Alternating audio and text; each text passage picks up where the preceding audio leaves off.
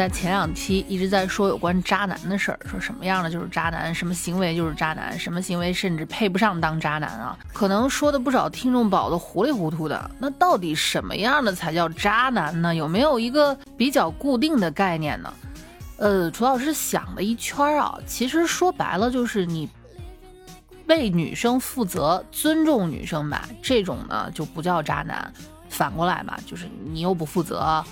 你又想占人家便宜，你又没法给人家未来，这种啊，真的就可以说是渣男的入门款了吧？哎，就宽泛的概念来说，又不负责，又想侵犯人家，又想占人家点便宜，就是说白了，又想行使男朋友的权利，又不想尽男朋友的义务，这种我们就可以称之为渣男了。有句话说得好啊，如果你不能保证为他穿上婚纱。你就停止解开他衣服扣子的手，就是这个意思啊。那有人就说了，现在生活节奏这么快，两个人呢，你看啊，工作生活压力那么大，偶尔来点快餐什么的，在都没有伴侣的情况下，男未婚女未嫁，这个，嗯，确实是不好评哈，咱也没法说人家不对。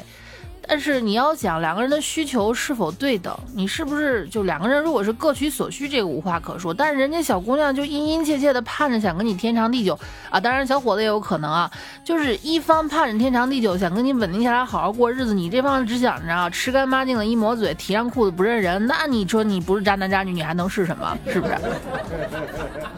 那当今社会那不就全是渣男渣女吗？真不是啊，真不是。我听说过一个故事，就给你们看什么叫真正负责任的男人。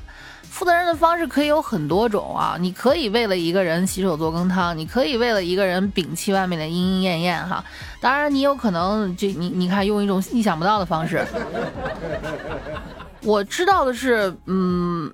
原先在我们学校隔壁的高中啊，我们高中不配啊，我上了一个很烂的高中，就是隔壁的一个重点高中，有一个数学老师，男的，长得特别帅，就是让你怎么说呢，惊鸿一瞥的那种帅啊，人还特别的温柔耐心，但是重点是但是哈，动不动站在讲台上，呸啊吐痰，还用手捏出鼻涕来乱甩。也不用纸巾擦，捏出鼻涕就抹到自己脚底板啊！大家都挺无语的，就真的很恶心。就他的行为和他的外貌，他外外貌看上去儒雅随和啊，但不是孙小川老师啊，就是真的儒雅随和。但他这个行为怎么也一看也不像是一个受过高等教育的。后来才听已经毕业的学长学姐说，以前有一个女生特别喜欢他，喜欢的要死要活，甚至还差点跳楼，闹得非常大。从那以后。这个数学老师他就这样了，嗯，保护那位女孩子也保护他，真的，我觉觉还还挺伟大的。他是唯一一个我我我不讨厌的到处吐痰的人啊。说到这儿，说个题外话，哎，我们西安这个城市，可能来这儿玩的很多人，很多宝子应该也发现了，大街上不管是天寒地冻，飘着大雪，还是外面三伏天啊，三十多度，西安甚至能有四十多度的天气。我就佩服那种化着全妆、穿着全套汉服、做着全全套妆造、戴着假发包、拆了一头的那个簪子呀，是什么玩意儿的，然后去拍照。确实，这些地方古色古香的建筑很多，我也喜欢去那儿拍照啊。但是我我真的做不到穿着全套汉服，啊不不不是因为我胖啊，这地方唐风盛行，你再胖两百多斤都有衣服穿。楚老师一百四十多斤，我怎么可能没衣服穿？真的是，嗯。我只单纯讨厌一件事儿，就是如果我的裙摆一个不小心蹭到地上，谁吐的，那我我会当场恨不得把那裙子都给扔了。咦妈呀！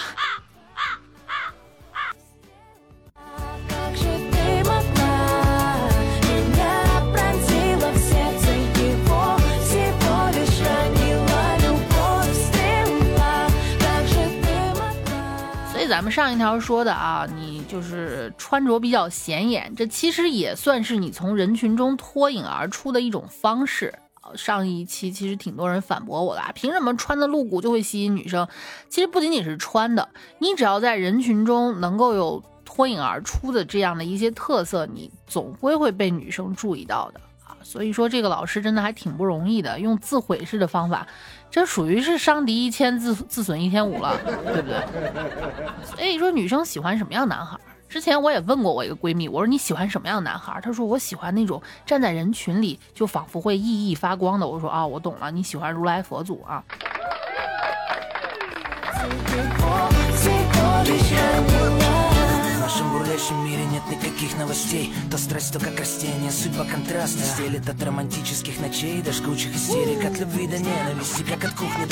在这儿不得不夸一下我们蔡尼玛老师了，蔡老师也绝对是一个尊重女性的好榜样。嗯，他非常爱他现在的老婆，可能是因为，你看之前在感情里受的委屈太多了，屡战屡败，屡败屡战，渣女骗子什么的也没少遇见啊。这在婚前遇到过一个女的。昨晚我喝多了，你送我回来，你为什么都没碰我呀？我的教养告诉我，没有结婚之前不能碰异性。真的，我决定当你女朋友了。啊啊，这么草率吗？我为什么呀？我用这种方式试探了一百多个男人，只有你忍住了。你很正直，我好喜欢。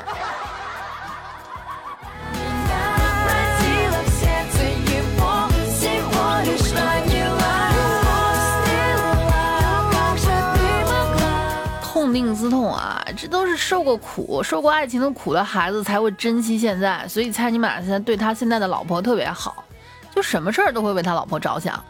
当初他们俩刚确立关系、互相见家长的时候啊，他老婆蔡夫人第一次去蔡尼玛他家的时候，因为因为因为说真的啊，蔡夫人嗯不是很高，但没办法，人长得漂亮啊，所以身高这个事儿其实也可以忽略不计了啊。但是妹子自己比较担心。他担心他脱了高跟鞋会让蔡爸蔡妈看出来他太矮了。嗯，怎么办，亲爱的？我怕你爸妈嫌我矮。蔡尼玛，你看好男人嘛，就是事先把可能会遇到的问题全部都想一遍啊。蔡尼玛就一脸宠溺的说：“没事儿，宝贝儿，我早就告诉他们你有脚臭，你不能脱鞋。”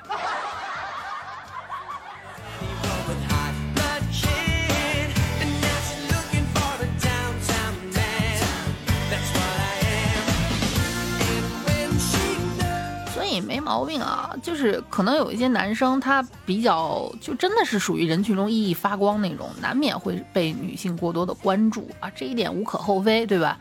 我记得有一次我之前在高铁站看见了一个穿制服的小哥哥啊，就是 please 叔叔啊，拉着一只警犬坐着，哇，我都惊呆了，我说好帅啊，在执勤吗？他说没有，在休息。我说啊，那休息就没事了，我可以摸一下吗？那小哥哥说行，然后我就摸了摸小哥哥的手臂，嘿嘿，肌肉真结实啊！不建议你们跟我学习啊，我这就不要脸且不要命哈？但即便我这么不要脸的人，我都问问人家有没有在执勤，好吧？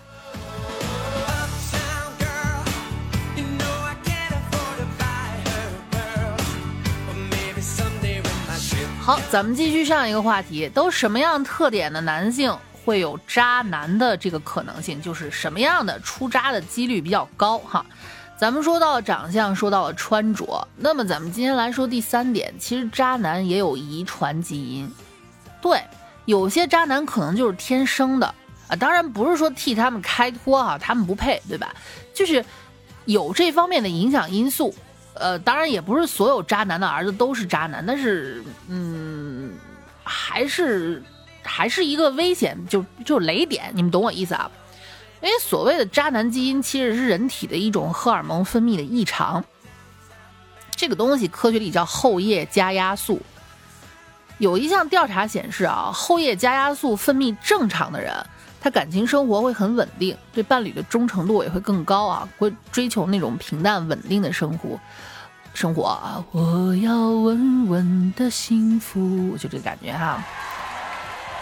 但如果后叶加压素这玩意儿分泌不足，就很容易让这个人产生对感情的不满，从而找点新鲜感和乐子。这就是我打英雄联盟的时候，为什么虽然我是一个辅助啊，但是我特别不喜欢用洛，嗯，因为。霞在的时候，就他的 CP 啊，洛洛会经常说一些情话。今天你有多喜欢我？比昨天多一点儿，比明天少一点儿。但霞不在的时候，呜，我们去找点乐子吧，现在就要。你说是不是个渣男？就是如果说他这个这个东西后叶加加素分泌不足啊，他就会到处去找新鲜感和乐子来买满足自己，主打一个什么呢？哈，路边的野花儿我就要采，嘿，不采白不采呀，采了我也白采，一采一个不吱声，对吧？就你们经经常就就有有时候一些遇到渣男的女生啊，你就看你的对象跟别人出去聊骚。哇，你女朋友好漂亮啊！你看我照片是不是很丑？然后发了一张 P 到模糊的啊，就是能露多少露多少的。嗯，哥哥我好丑，你不许笑话我，你不会因为这个删了我吧？然后你对象回一个，怎么会？你比他好看多了。哎，我可去你大爷的吧啊！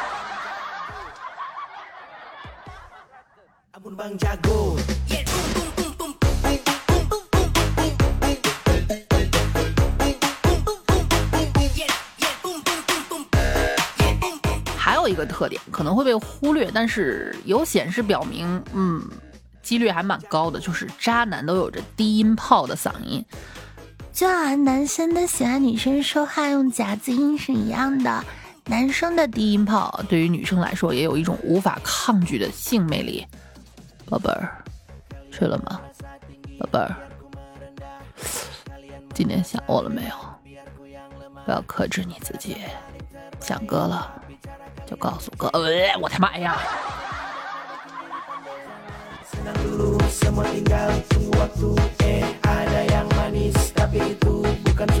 其实我一直不不知道为什么你们男生会喜欢夹子音啊，嗯嗯嗯嗯嗯，小贝哥奶呢？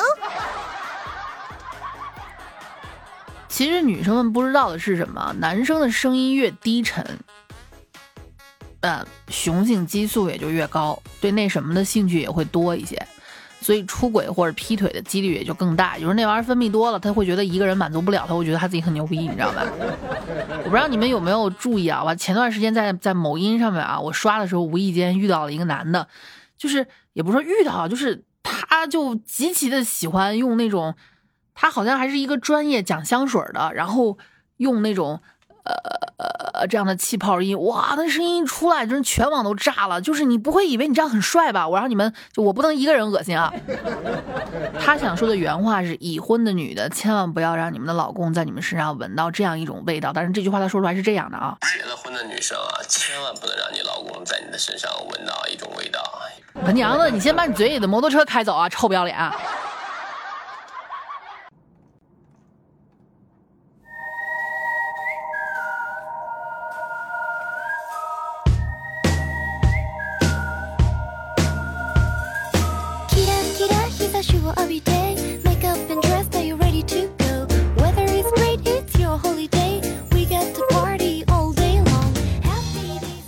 还有一种就是渣男的聚集的点比较奇怪啊，听上去有点像玄学，但是确实是有些网站调查了，真的这样啊。就是之前有一个就是已早已被关停的一个网站，他就专门为那个当然是国外啊，专门为那些想劈腿的人提供服务的这个网站。他们针对八百多万用户发现啊，年龄为九结尾的用户比其他用户多百分之十八。比如说年龄二十九、三十九、四十九、五十九啊，六九、七九的咱就不考虑了。您这哎，真到那个年龄的话，我只能说一句老当益壮，就是年龄的增长让他们出现极度的焦虑，并且特别渴望通过涉猎的方式，哎，然后去展现自己的魅力啊和能力什么的啊，以这个。对吧？抓住青春尾巴，不管是抓住了青春的小鸟，还是通过抓住青春的女人感受一下自己的小鸟啊，就总而言之，就这个年纪，其实想想倒是也能理解。嗯，你比方说，就我十九岁那年，我生日就没过。其实作为一个从小被家里宠大的女孩子，我每年生日都过，但十九岁我那年就没有过。出来自己上大学了，我爸妈给我打电话，我也说我不过。妈妈说给你给你转点钱，你出去吃顿好的，我说不过。因为我就就是总是固执的觉得，如果我不过十九岁生日，我就永远不到二十岁。同样，二十九岁那年，我马上到三十了，哇，那天晚上电闪雷鸣的，我就觉得我是要渡劫了，是吧？所以想想也理解，到了这个年纪啊，十有八九的还是会觉得自己，你就像二十九，我觉得我马上三十了，三字头没了；三十九呢，就会觉得马上四十了。就像是我在我播客里面那个叫大豆的我那个朋友哈，她 女生之间什么都聊嘛，闺蜜。你们别告诉他我把他的事儿说出来了，这样。她老公九月份才过完三十岁生日，嗯，也就是就假如说第二天她老公要过生日啊，第一天晚上她老公跟她提出了嗯这个需求。然后呢，她有点累，当天因为工作特别的辛苦，然后回到家，因为吃饭不规律嘛，她的工作很辛苦的，就吃饭不规律，胃有点疼，就没同意。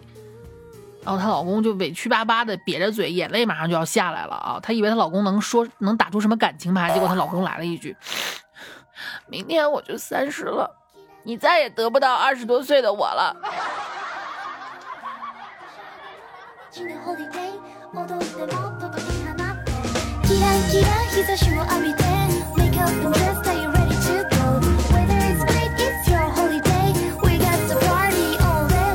有兴趣的话可以去听一下我的这个播客《亚清醒人群》啊，因为这真的我的那帮姐们儿、那帮兄弟们，那都属于脱稿的牛人。就像我在上一期里面介绍，我从来不告诉他们要说什么，全部都是从脑子里面、肚子里面掏干货。哎，真的相信我，入股不亏，去听一听吧，你就当支持我嘛，好不好？好，也没什么好祝福你们的，就祝福你们永葆青春吧。下期见，嗯。